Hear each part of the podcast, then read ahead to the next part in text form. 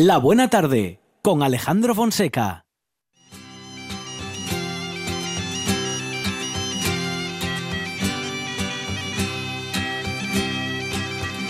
En los montes de Asturias, allá de los años 40, pasaban estas cosas que hieren realidad y güey, nadie cuenta.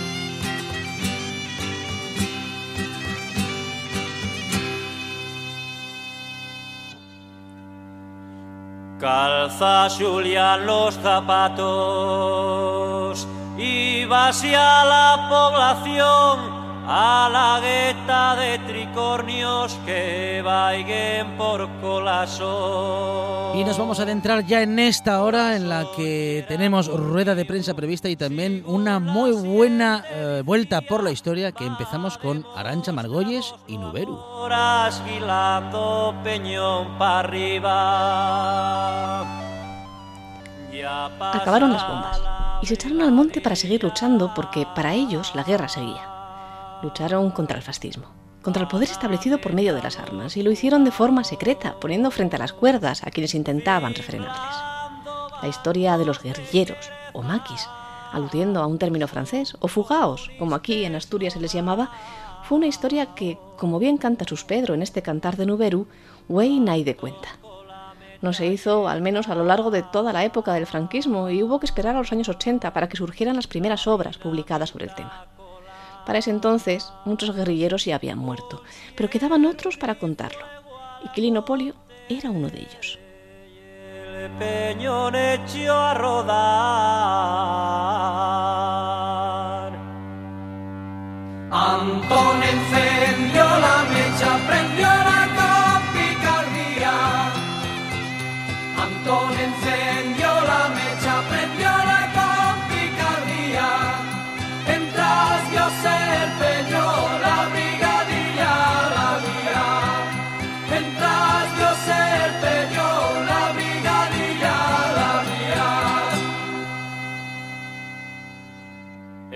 Samar en Viesca arriba y en riba de la Angariella Antona Bueno, y el pasado sábado, hablando de historia y ahora de historia reciente, fallecía en Córdoba el histórico, el histórico secretario general del Partido Comunista, Julio Anguita. Lo hizo el mismo día en que aquí también nos dejaba Aquilino Fernández, más conocido como Quilino Polio, el último representante de la guerrilla en Asturias y al cual hemos querido en esta buena tarde llena de historia rendir homenaje por medio de tres visiones, la del historiador, la del amigo y la del político que quiso ejecutar la última voluntad que tuvo en vida este hombre nacido en el Mieres de 1928. Empezamos, si os parece, por el historiador Faustino Zapico. Faustino, ¿qué tal? Buenas tardes. Hola, buenas tardes. Bueno, Faustino, si decimos que Quilino nace en 1928, cuesta imaginárselo en el contexto de la guerra civil. Era muy joven por entonces, pero su actividad política comienza en la posguerra. ¿Cómo se politiza Quilino Polio?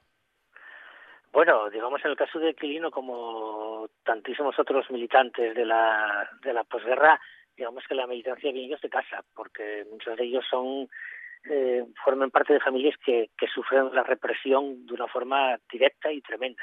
En el caso de, de Quilino, bueno, yo era hijo de, de una mujer soltera que tenía eh, tres hermanos fugados, o sea, tenía tres tíos de Quilino también fugados.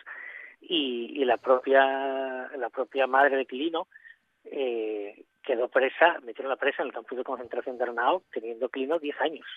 Quedó solo prácticamente.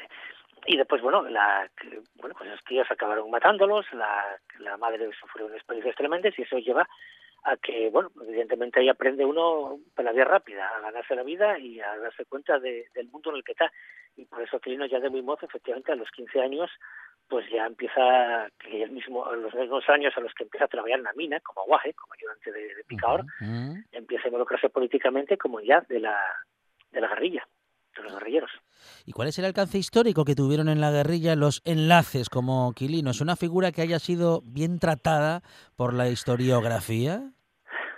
Bueno, a ver, eh, posiblemente los enlaces ya eran más fáciles de, y eran más fáciles de prendar porque tenían esa una pata en la clandestinidad y otra en la vida legal Claro. y eran más fáciles de prendar y era más fácil a lo mejor presionarlos para pa convertirlos a lo mejor en, en confidentes. Ujú. Yo, yo que por eso a lo mejor están ya- y luego bueno que claro tampoco muchas veces ellos no agarraban las armas directamente. Te hacían un labor fundamental pero no eran los que agarraban los fierros por lo tanto igual bueno pues tienen una aureola menos romántica digamos que la imagen tradicional del guerrillero pues no con, con el fusil en mano no la pistola eh, combatiendo. Pero bueno vuelvo a decir una figura absolutamente fundamental una guerrilla que para mantenerse necesita entre otras cosas enlaces porque son los que los ponen en contacto con la con la población civil en la que se tienen que sostener básicamente.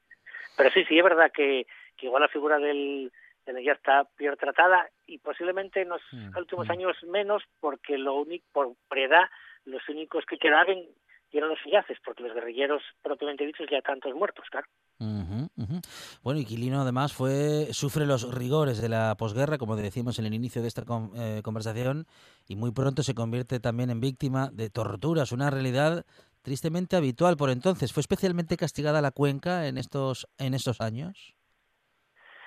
Sí, eh, bueno, sí, les, a ver, zonas donde había un movimiento obrero fuerte o Mm, donde había una mm. masa social hostil a la dictadura, Claro. pues evidentemente ahí había activismo político y por lo tanto había represión y donde había represión pues había tortura. En el caso de, de Quilino, bueno, ya lo comenté, la familia trataronla terriblemente, vamos, con una brutalidad tremenda, pero bueno, por ejemplo, Rufina, la mujer, la mujer de Quilino que todavía vive, pasó lo mismo, la, los hermanos mayores de ella también estaban fugados y también los mataron. Y bueno, aquí en estos pueblos, son, yo soy del mismo valle que Quilino, el Goyo San Juan, pues prácticamente en todos los pueblos, que son pueblos enanos, entonces tienen, pueden contar cuántos, cuánta gente ellos mataron. Evidentemente Quilino, por encima, bueno, después de que la guerrilla fracasa, el bueno, como militante comunista que él participa en lo que es el proceso de infiltración eh, de, del sindicato vertical, lo que dice después, años después, a, comisiones obreras. Efectivamente ahí también, bueno, pues también los detienen y también sufren torturas y Quilino efectivamente sufrióles como tantos otros. Y eso explica una cosa que posiblemente en los últimos, ya en los últimos años nada más, cuando desde la historiografía empezamos a dar toda la importancia simbólica que tiene, que ya era tal el odio a la Brigada Político-Social que en el año 65 en Mieres hay un asalto a la comisaría de Mieres, donde Ajá. está la Brigada Político-Social. Ujú. Y es un hecho que yo creo que, que muy poco sorrellado, pero que tiene una importancia tremenda, que en el año 65 se diera una operación de estas características y era básicamente, claro, movidos por el... Y, bueno, básicamente le entraron para allá para liberar a algunos detenidos, que ya no estaban allí, pero ellos no lo saben en el momento de hacerlo. Eso indica un poco el nivel de, de odio que podía haber contra esa, bueno, esa infame policía política. Bueno, Quilino era memoria viva de la historia de la cuenca minera. ¿Ha quedado su palabra recogida para el futuro, Faustino? Sí, yo, bueno, por suerte sí, sí, menos mal, porque ya llevamos un tiempo que estamos en tiempos de descuento, lo que lleve de agarrar, digamos, la, bueno, pues la, lo que ya la memoria propiamente dicha, que ya las vivencias personales y colectivas de, de, de una generación, y en el caso de Quilino, bueno, gracias a, a Alberto Vázquez, que es un documentalista de aquí del Consejo de Mieres, que, bueno, pues que grabó a él y a muchos otros en un documental que se llama Poca Ropa, eh, que trata la resistencia antifranquista Mieres, aparece también en un documental de Ramón Gisbande, aparece un cómic también del propio Alberto Vázquez, que se llama Los Yazos Colorados. En ese sentido, por suerte sí que tenemos, bueno, Pablo Alcántara, para la tesis doctoral sobre la brigada político-social, también agarró testimonio de él. Por suerte sí que tenemos, eh, bueno, una buena recogida de datos. Eso es importante y además... mm, Quilino yo creo que va a quedar muy, por mucho tiempo una memoria colectiva del pueblo de Mieres eh, por mucho tiempo, porque Quilino era una persona que lo- todo el mundo lo conocía y todo el mundo lo quería. Y bueno, personalmente yo te voy a decir también, mi madre, por ejemplo, agarró un disgusto tremendo cuando Mm. dio la noticia de, de la muerte de Quilino. Conócense, conócense de toda la vida. Y el trabajo con mi abuelo, que dice, al final son esos lazos eh, personales y que, que son los que en concellos pues no muy grandes como y el nuestro, pues que, que generan que, que la gente perviva incluso después de muerta. Por lo tanto, la memoria de, de Quilino yo creo que va, bueno, que va a durar en forma. ¿Qué papel dirías que tuvo Quilino, Faustino, en nuestra historia reciente? ¿Podemos hablar del, de, ¿Podríamos hablar del último representante de la guerrilla en Asturias? Pues yo creo que sí. Bueno, igual estoy equivocado, pero yo creo que ya, bueno, el cabrón guerrillero, como decían antes, ¿no? De los que agarró los fierros, sería, este, creo que Manolín de Llorio, de Llaviana. Pero yo creo que Enlaces, eh, ya, ya este, era, sí, el último, el que, el que quedaba. Eh, bueno, por eso, creo que, que con él basarnos un poquitín, un cachín de, de la nuestra memoria colectiva. Pero en todo caso, la, la vida de Quilino, a ver, Quilino empezó a militar a los 15 años, pero estuvo activo hasta que murió. Y de hecho, bueno, pues ya tendré esa ocasión después de falar con, con, Sergio, ¿no? Con pero eh, bueno, la, la, última batalla de Quilino, que estaba enfocado en ella y que, bueno, que empezó la, tanto yo de, de concejal precisamente en Mieres, y era precisamente el monolito en el, en el Alto Santimillano. Y todavía está, la semana pasada, estaba limpiando la llavana del cementerio de Garaotos, de los represaliados de la familia Argüelles que mataron ahí. Quiero decir, Quilino tuvo activo no solo desde los 15 años, pero hasta el día que murió prácticamente.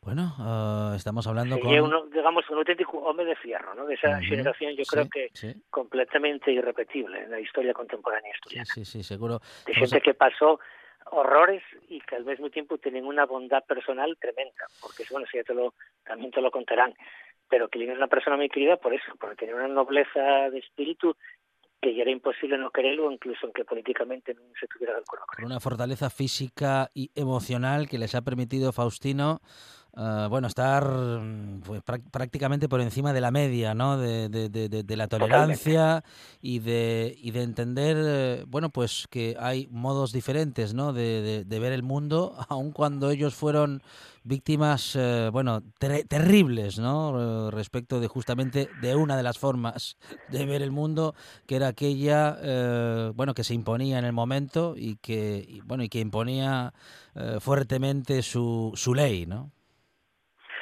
Sí, a ver, yo en ese sentido quiero compararlo, a ver, no entiéndase en el contexto en que lo estoy comparando, mm, mm. pero Quilino en ese sentido tiene un, un ánimo un poco como Nelson Mandela, ¿no? Que tuvo 27 años preso claro. y al mismo tiempo no, bueno, y era incapaz de ser rencoroso, lo cual no quiere decir que no quisiera que se supiera la verdad, pero que no tenía rencor personal. Con Quilino pasaba eso. Eh, sufrió, sufrió muchísimo, él y la su familia, y él era un combatiente de la memoria para que se, bueno, que, claro, que hay que, que, que, saberse lo que pasó aquí, pero él no tenía un rencor personal para nada, porque que era, bueno, era absolutamente contrario a la su personalidad, y es precisamente muy admirable porque era una persona que, digamos que tenía muchas razones para sentir mucho rencor, y no lo tenía en absoluto. Bueno, y no, no me gustaría, Faustino, que nos olvidemos de comentar su papel posterior, ¿no? A, bueno, a la claro. época del franquismo, porque durante, bueno, después el, el, franquismo dura, como todos sabemos, 40 años y Quilino sí. nunca deja de hacer historia. Claro, efectivamente, participa en las huelgas del 62, en el asalto del 65, uh -huh. después participa, bueno, sigue siendo militante activo del Partido Comunista y después de los años 70 está muy implicado en el movimiento vecinal efectivamente, y él fue el presidente de la Asociación de Vecinos del barrio de Riquillo, quien eres el, del Camín, donde, bueno, ocho años tuvo una actividad también muy eh, muy curiosa, eh, después también está metido una, bueno, como digamos, tenía como una pata en Mieres y otra en, en el pueblo, en Polio, entonces también estaba metido por el movimiento vecinal de aquí de la Guardia San Juan, o sea, era una persona, bueno, pues es un activismo permanente, por eso digo, él, bueno, el concepto tradicional de militante, de, que viene de milites, ¿no? Un soldado, un soldado de una causa. Y Quilino, repito, fue militante hasta el último día de, de la su vida. Bueno, es historiador, es Faustino Zapico y con él hemos iniciado esta vuelta por la historia para repasar justamente la figura de Quilino Polio, un uh, histórico de la lucha por las libertades en España y en particular en Asturias. Faustino, muchísimas gracias y un saludo desde la buena Muchas gracias a vosotros. Gracias.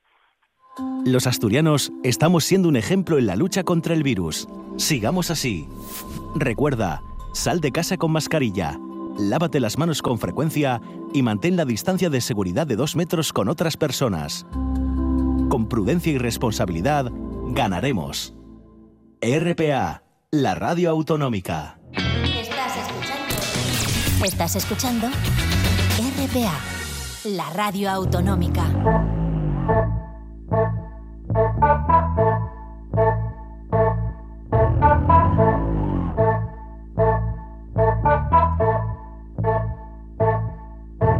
La montaña elevada, por su ladera trepé, allí refugio encontré, bajo una roca nevada a la montaña elevada. Y más historias con excusas de radio y musicales a cargo de Arancha Margolles. Hay dolor, hay dolor. Toda mi vida es amarga. Eran carismáticos, guapos y combativos también. Los hermanos Aurelio y Manuel Díaz, conocidos como los Casigales, habían luchado en la guerra y en 1937 se echaron al monte. Y no sin consecuencias. La partida de los Casigales fue una de las más bravas de la posguerra y su familia pagó el pato. Sufrieron las torturas que ellos, hábiles como ardillas en el monte, conseguían sortear. Toda su partida acabaría cayendo en 1950, Manuel entre ellos. Aurelio había sido asesinado ya en 1948. Pero antes de eso, escribieron estos poemas ahora recuperados por la voz de Nacho Vegas, en un cuaderno en pleno monte. Era la vida de guerrillero. Hay sorpresa, hay dolor, hay dolor. Ay, ay,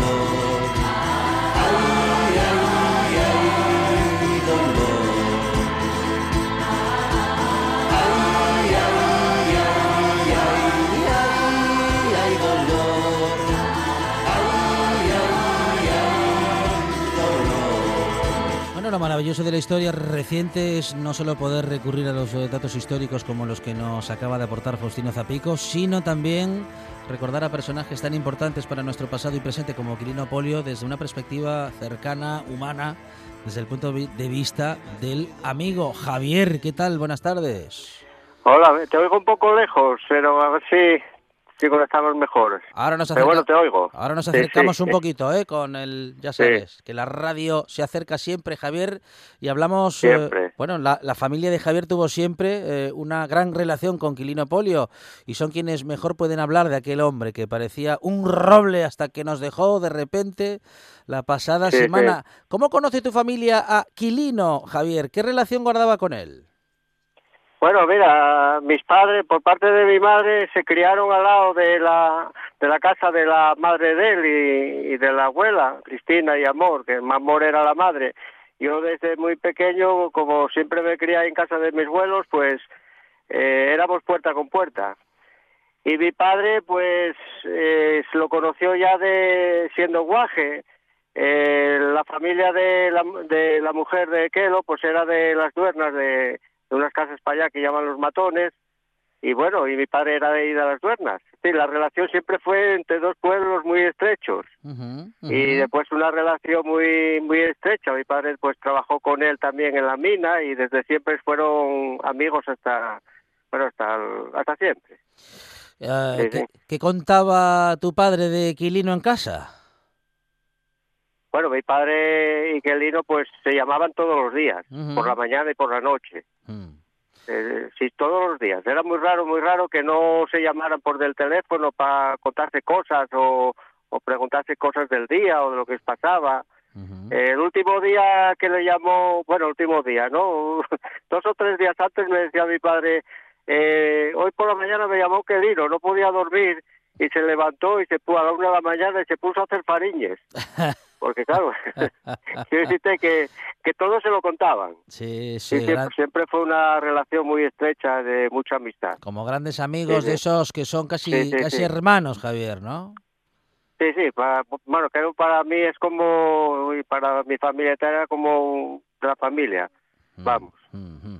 Bueno, como un familiar más. Quilino era una de esas personas que no contaban su historia, su pasado o, o su compromiso o lo reivindicaba.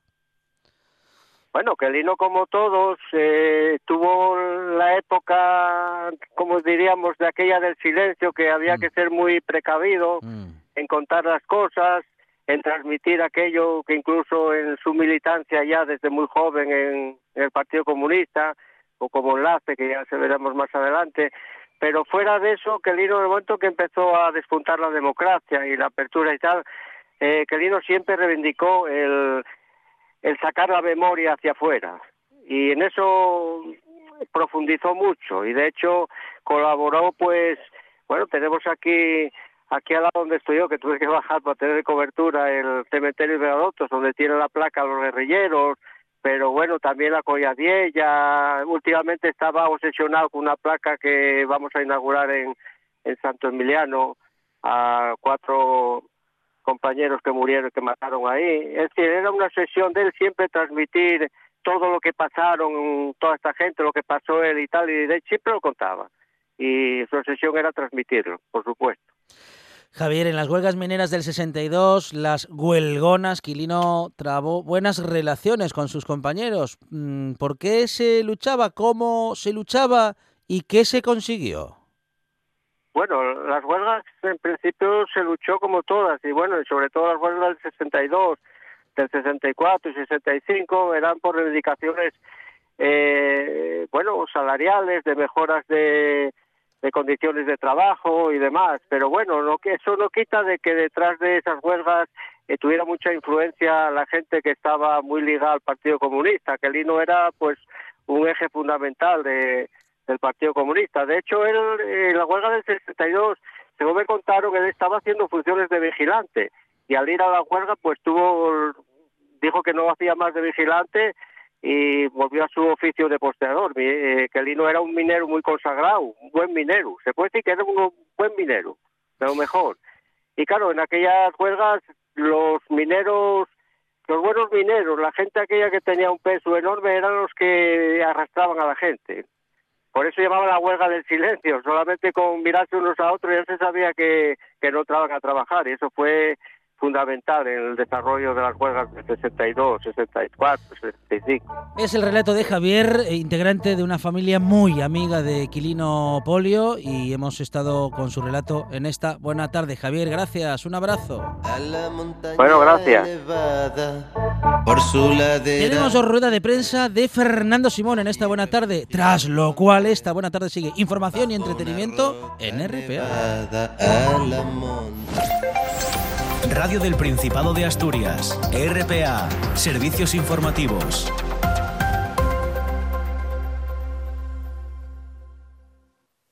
Muy buenas tardes, son las cinco y media, una hora menos en Canarias. Comienza la rueda de prensa con los datos sanitarios actualizados al día de hoy del director del Centro de Coordinación de Alertas y Emergencias Sanitarias, el doctor Fernando Simón. Buenas tardes. Hola, muy buenas tardes a todos.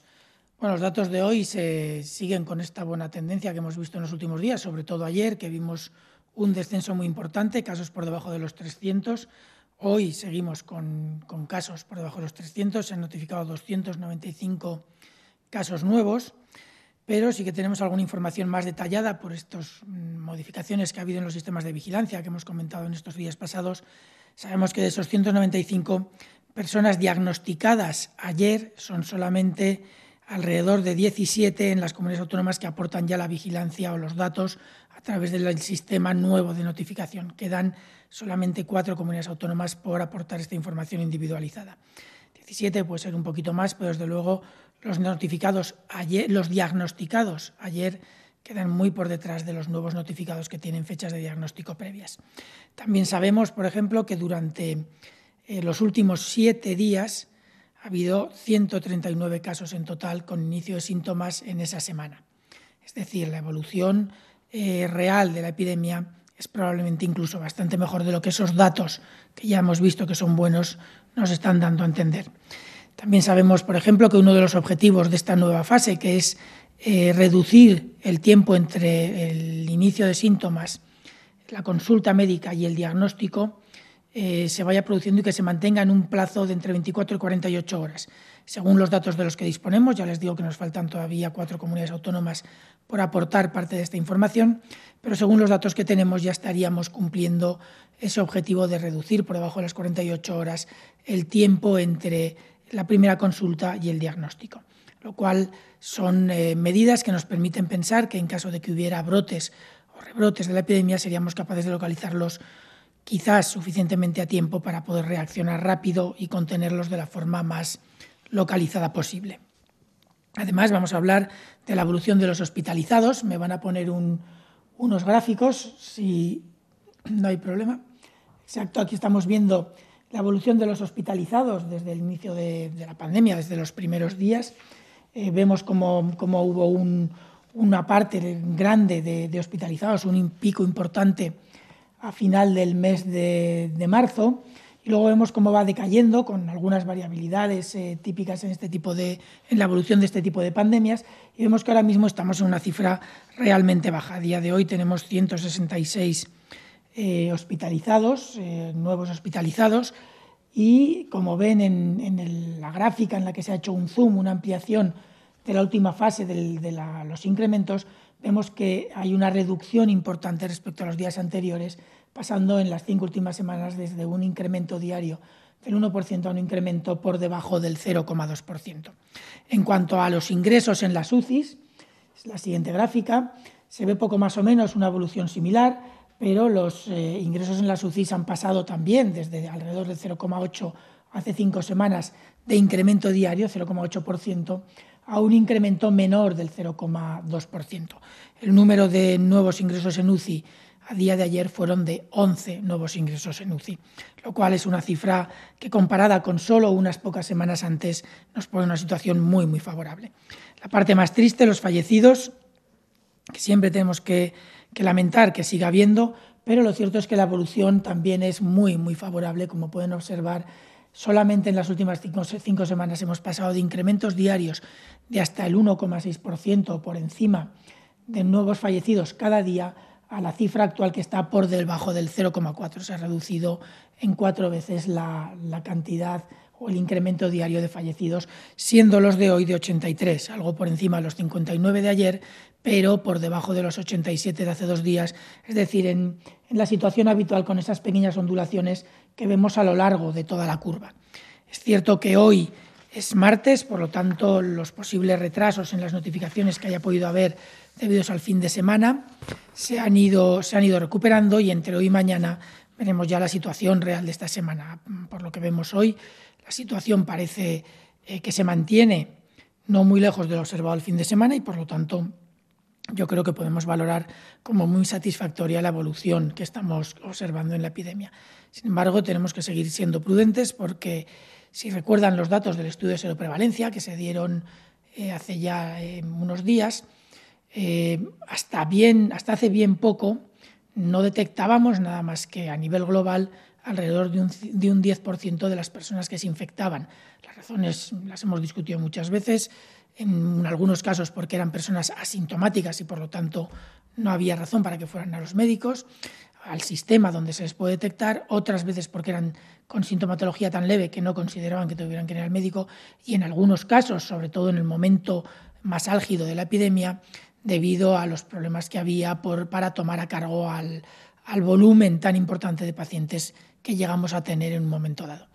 Todo esto ahora mismo se ha ido recuperando, ahora mismo tenemos un sistema de detección probablemente mejor, no sabemos si se nos quedan fuera muchos, sabemos que tenemos muy pocos casos detectados, sabemos que probablemente detectamos un porcentaje mayor que lo que detectábamos hace unas pocas semanas, pero aún así puede haber eh, personas infectadas que no detectemos y que en algún momento determinado puedan generar cadenas de transmisión que no controlemos eh, desde su primer momento y que tengamos que ser capaces de detectarlas a partir de aquellos que mm, presentan un cuadro suficientemente grave como para ir al médico. Em, tenemos que seguir siendo prudentes, vamos muy bien, pero tenemos que mantener esta evolución todavía durante un tiempo para garantizar que el riesgo de los rebrotes se reduce al mínimo. Será muy difícil eliminar ese riesgo, pero sí que podemos reducirlo mucho y todavía estamos en situación de tener que reducirlo. Yo creo que, sin más, podemos pasar a las preguntas. Radio del Principado de Asturias. Servicios informativos.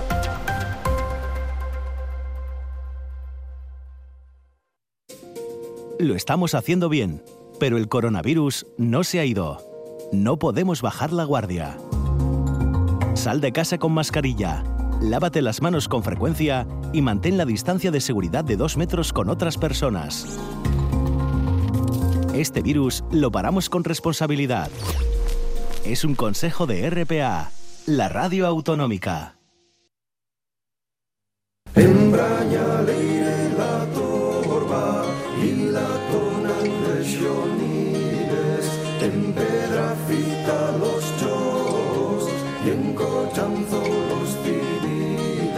La buena tarde con Alejandro Fonseca.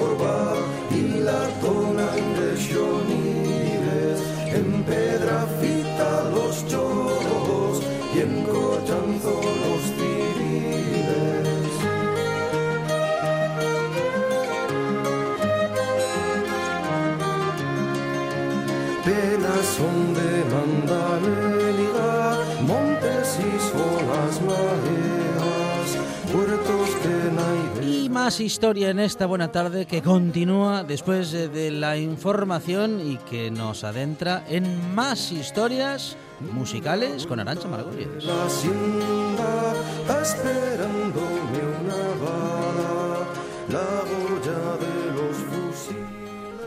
Generalmente se considera que la guerrilla, o al menos el grueso de la misma, acaba a principios de los años 50, cuando casi todas las partidas habían sido derrotadas ya pero quedó viva en la memoria de quienes la conocieron y combatieron en ella.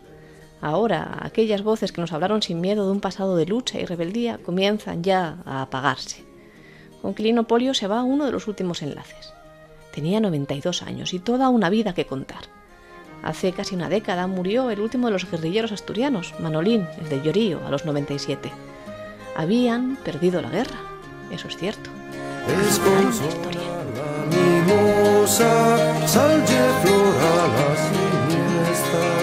Follow me, kiss it,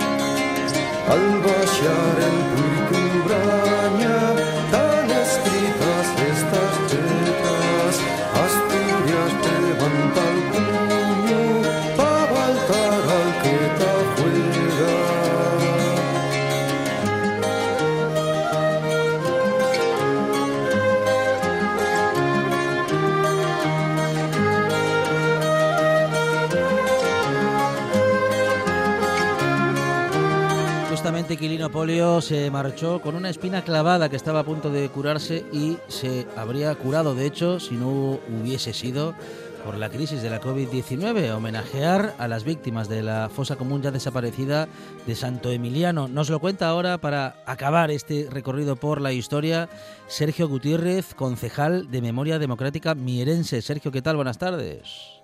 Hola, buenas tardes. Bueno, Sergio, ¿qué, qué ocurrió en esta fosa común y por qué eran tan, era tan importante para Aquilino? Bueno, eh, como sabemos, en, el ámbito de Asturias y en el caso de las cuencas mineras hubo una fuerte represión eh, al terminar, digamos, al ocupar el bando nacional del territorio, tanto, bueno, en este caso diríamos de, de las cuencas mineras y del conjunto de Asturias y en lo que respecta esta fosa en concreto, Aquilino llevaba ya mucho tiempo insistiendo y exigiendo que, se llevara a cabo la dignificación de este sitio. En torno al año 1938 eh, se produjo el asesinato de un grupo de mujeres. Eh, habría que decir, esto vamos, me lo ha contado así tal cual Aquilino, hablando con él en reiteradas ocasiones, y se produjo un asesinato de, estas mujeres, eh, bueno, como sabemos por, por motivos ideológicos, muy probablemente, y, y en aquella entonces, pues bueno, mm, los crímenes que se producían se producían de una manera completamente salvaje, mm. sin juicios y sin ninguna y sin ningún proceso, digamos, de garantías jurídicas y en este caso eh, se trata de, un espacio, de un sitio que se encuentra limítrofe entre Langreo y Mieres, muy cerca de, la carretera general. Y la verdad es que ya desde hace unos años pues eh, Aquilino llevaba eh, insistiendo, ya conocían bien la localización y había trabajado con, con algunos colectivos, con algunas entidades memorialistas sobre desarrollar allí pues un monolito en recuerdo de este suceso. Y bueno para ello pues hemos trabajado de forma coordinada las diferentes partes, tanto entidades memorialistas como el Ayuntamiento de Langreo y el Ayuntamiento de Mieres, que en el caso donde se localiza, a pesar de que es una zona, vamos a decir, limítrofe entre ambos municipios, se encuentra en ese caso el suelo, el, lugar, el hecho se encuentra propiamente en el Concejo de Langreo. Y de modo que Quilino reivindica un homenaje a, en este lugar, bueno, prácticamente desde, desde siempre, Sergio. Desde siempre, sí, ya desde hace, desde hace ya mm, muchos años y la verdad que en los últimos años pues se había puesto, digamos, ya a trabajar, eh, había comenzado el, el anterior concejal, el, predecesor Faustino Zapico, con el anterior concejal que había de memoria democrática del Ayuntamiento de Langreo y estas entidades que mencioné antes a desarrollar, a trabajar por desarrollar un, monolito en homenaje y dignificación a las víctimas. Y la verdad es que Aquilino, el hombre, quería haberlo visto, pues desgraciadamente en vivo. Y la verdad es que ha sido todo tremendo porque, bueno, la pandemia nos ha partido a todos, ha sido eh, terrible este virus que, que nos ha partido las vidas y estaba previsto pues para, para marzo, para finales de marzo, que se llevara a cabo la inauguración con un acto solemne en dignificación y sin embargo pues bueno ha tenido que haber ha sido pospuesto por, por motivos evidentes básicamente la tarea no fue fácil de acometer, pero la teníais ya prácticamente finalizada. Sergio, qué pena ¿eh? que, que Quilino no haya llegado a verlo. Porque además este hombre este hombre llevaba ya mucho tiempo, pues eso, insistiendo en, en, que se pudiera reconocer a estas víctimas y además es que, bueno, tratándose de, de crímenes tan atroces como el que estamos citando, pues bueno, Aquilino ya sabemos por su historia que ha sido una persona luchadora, combativa por la justicia social, por los derechos humanos y en este caso eh, pues eh, siempre quiso acordarse de, estas víctimas y que tuvieran su reconocimiento.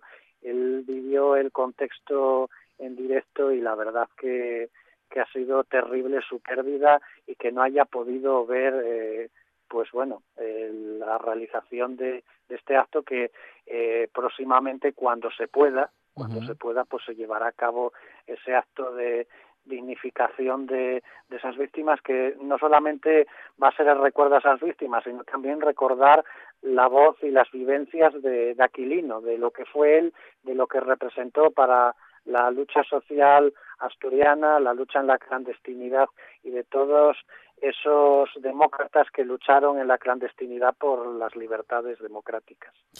Sergio, justamente hace unos eh, minutos teníamos el relato del historiador y también del buen amigo de la familia de Quilino y todos coincidían en esa fortaleza emocional, ¿no? Que mm, bueno, que no solamente por parte de Quilino, sino que por parte de tantísimos y tantísimas que lucharon en esa época por la libertad y que fueron duramente represaliados, digo que a pesar de esa dureza, bueno, no no guardaban, no han guardado en general y Quilino en particular no ha guardado pues nada de rencor y ha entendido, en fin, que han sido y que eran maneras diferentes de ver el mundo y, mira que, que lo sufrió en sus propias carnes, ¿no?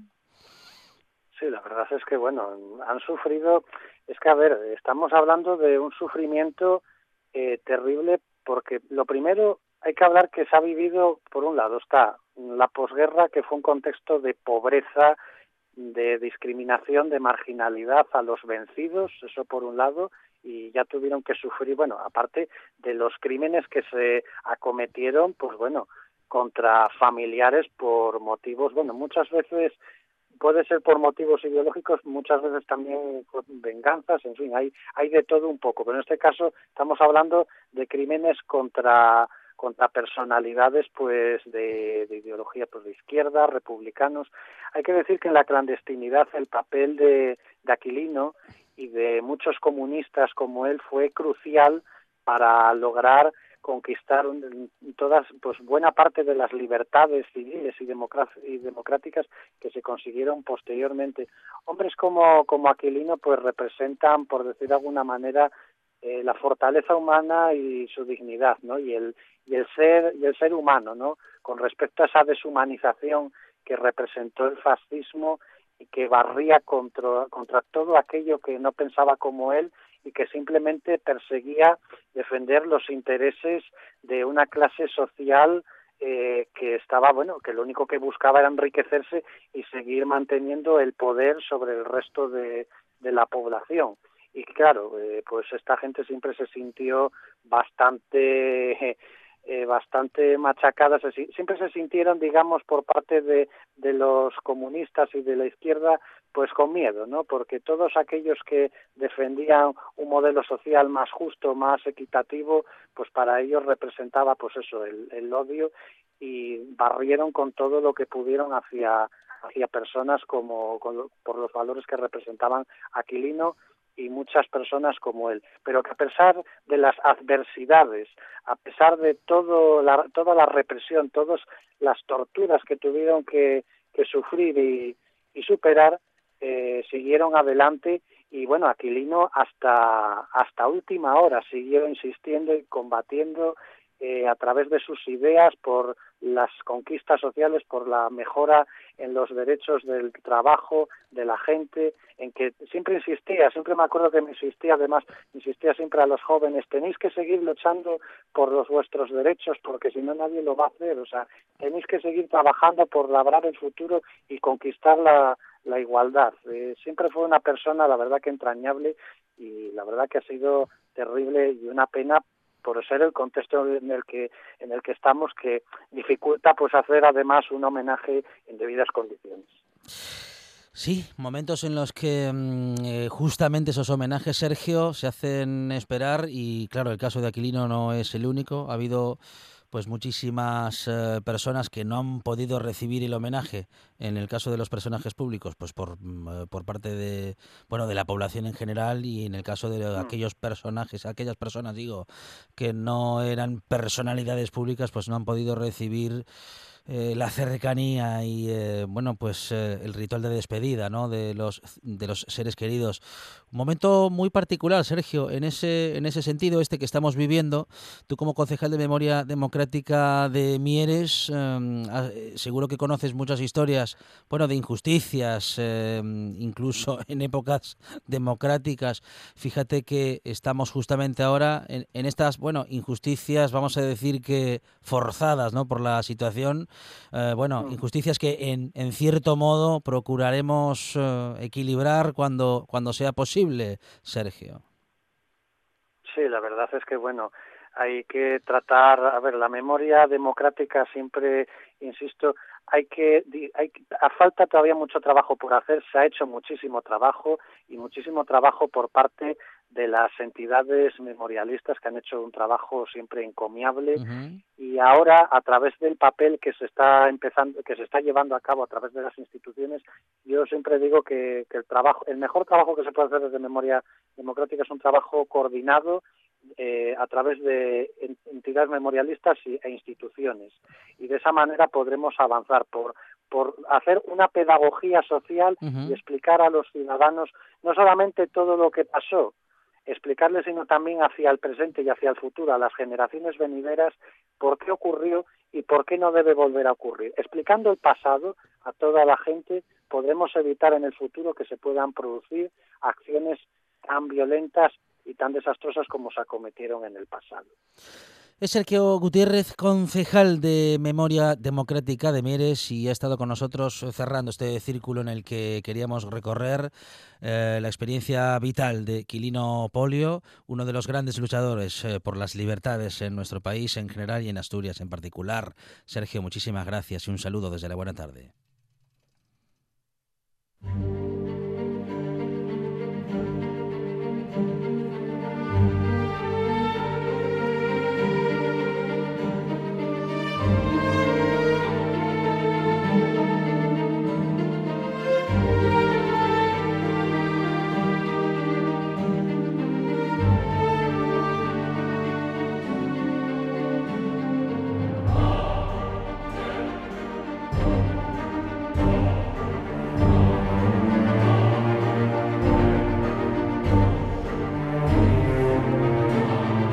Carlos María de Luis, ¿qué tal? Buenas tardes. Hola, buenas tardes. ¿Cómo estamos? Pues bien, bien, vamos sobreviviendo. Bueno, bueno, bueno, bien, bien, bien. Eso no está mal y no es poco, Carlos María. No, no, desde luego que no.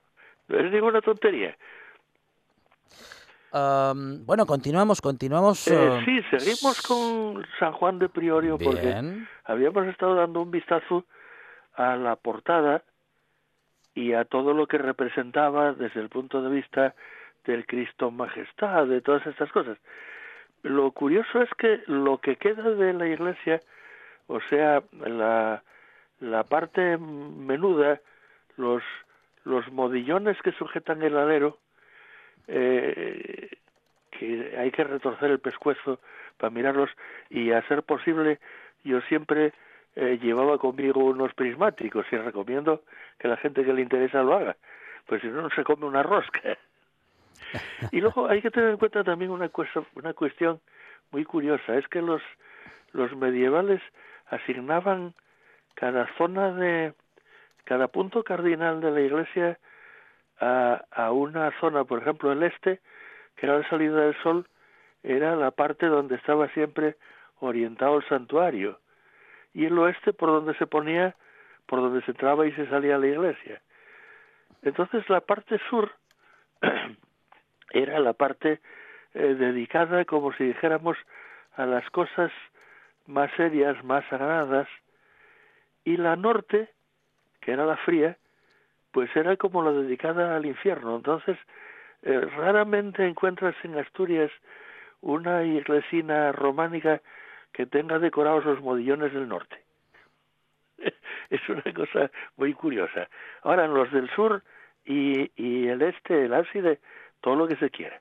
Y aquí concretamente eh, tenemos una, una cosa muy curiosa. Predominan las serpientes pero de una manera escandalosa, con todo lo que eso significa, claro.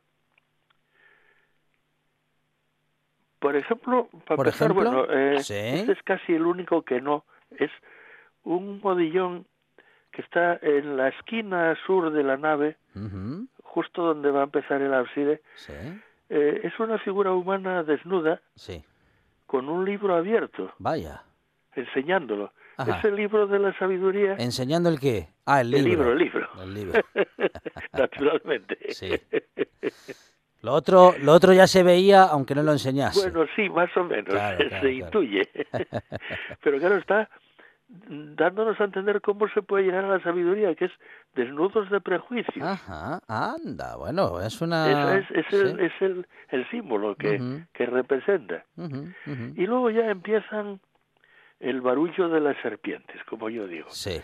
Porque hay un modillón casi a continuación que tiene un entrelazo de círculos que yo la primera vez que lo vi me recordaba el símbolo olímpico, salvo que aquí los círculos son cuatro y no cinco. Pero claro, fijándose con mayor detalle y con los prismáticos, naturalmente, resulta que cada uno de esos círculos eh, tiene boca con la que sujeta al otro extremo. Son, son realmente cuatro serpientes mordiéndose la cola y entrelazadas entre ellas. Es, es muy curioso porque el círculo en la Edad Media es el símbolo solar y por lo tanto celeste. y la serpiente mm, que se muerde la cola es un símbolo no solo terreno, sino eh, la representación del antiquísimo mito del rebrote o del eterno retorno al punto de partida, a la tradición.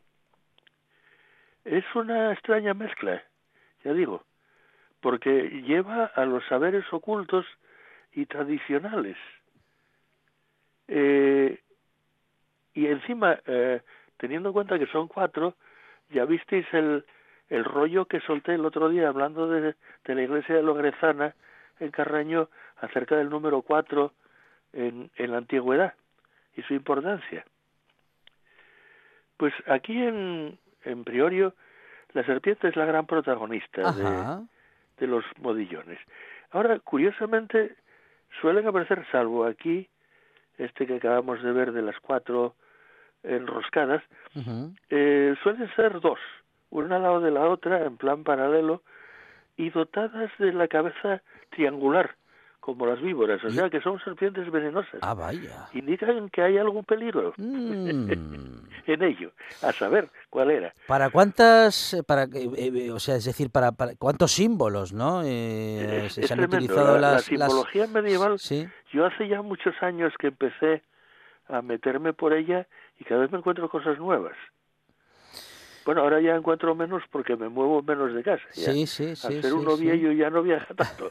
pero- Pero a mí no se me habría ocurrido eso de la, de la lectura como liberadora de prejuicios, ¿no? O cómo llegar al, Sí. cono- a cómo llegar al conocimiento, Sí, ¿no? sí, como, completamente sí, sí. eh, desnudo de todo de toda cosa, vamos, de, de, de todo estorbo. Pero porque así se llega a la sabiduría o la sabiduría nos libera de esos Eh, prejuicios. pues eh, esa es la cuestión, Ajá. puede ser una cuestión de ida y vuelta. Tú te acercas a la sabiduría, pero la sabiduría se acerca a ti también. Es, es una cosa así. Pero, en fin, eh, eh, la, hay que tener en cuenta, luego volviendo a lo de las serpientes.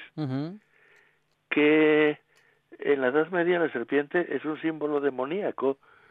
Por ejemplo, pues en las escenas del pecado original o de la lujuria en las del infierno, pero es también la del conocimiento de las cosas ocultas.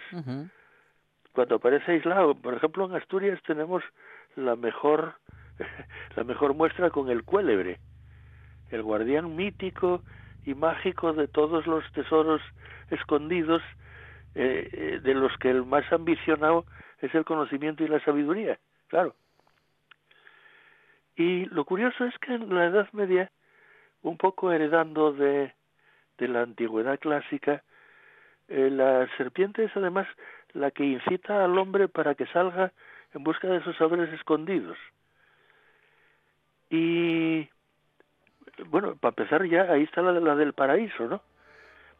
Pero siempre que hay esto nos recuerda que, que es que hay un secreto que custodia, pero también ya para los romanos las serpientes eran la, el símbolo de corrientes subterráneas de agua o de fuerza.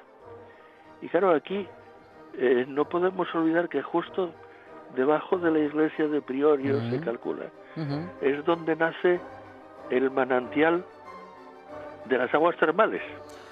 Anda, pues sí que sí que To- todo tiene queda mucho por hablar. Claro que sí, y todo tiene mucho sentido, mucha Todo, todo lo simbología y bien explicada y observada por Carlos María de Luis. Carlos María, gracias. Un A abrazo. vosotros. Hasta luego.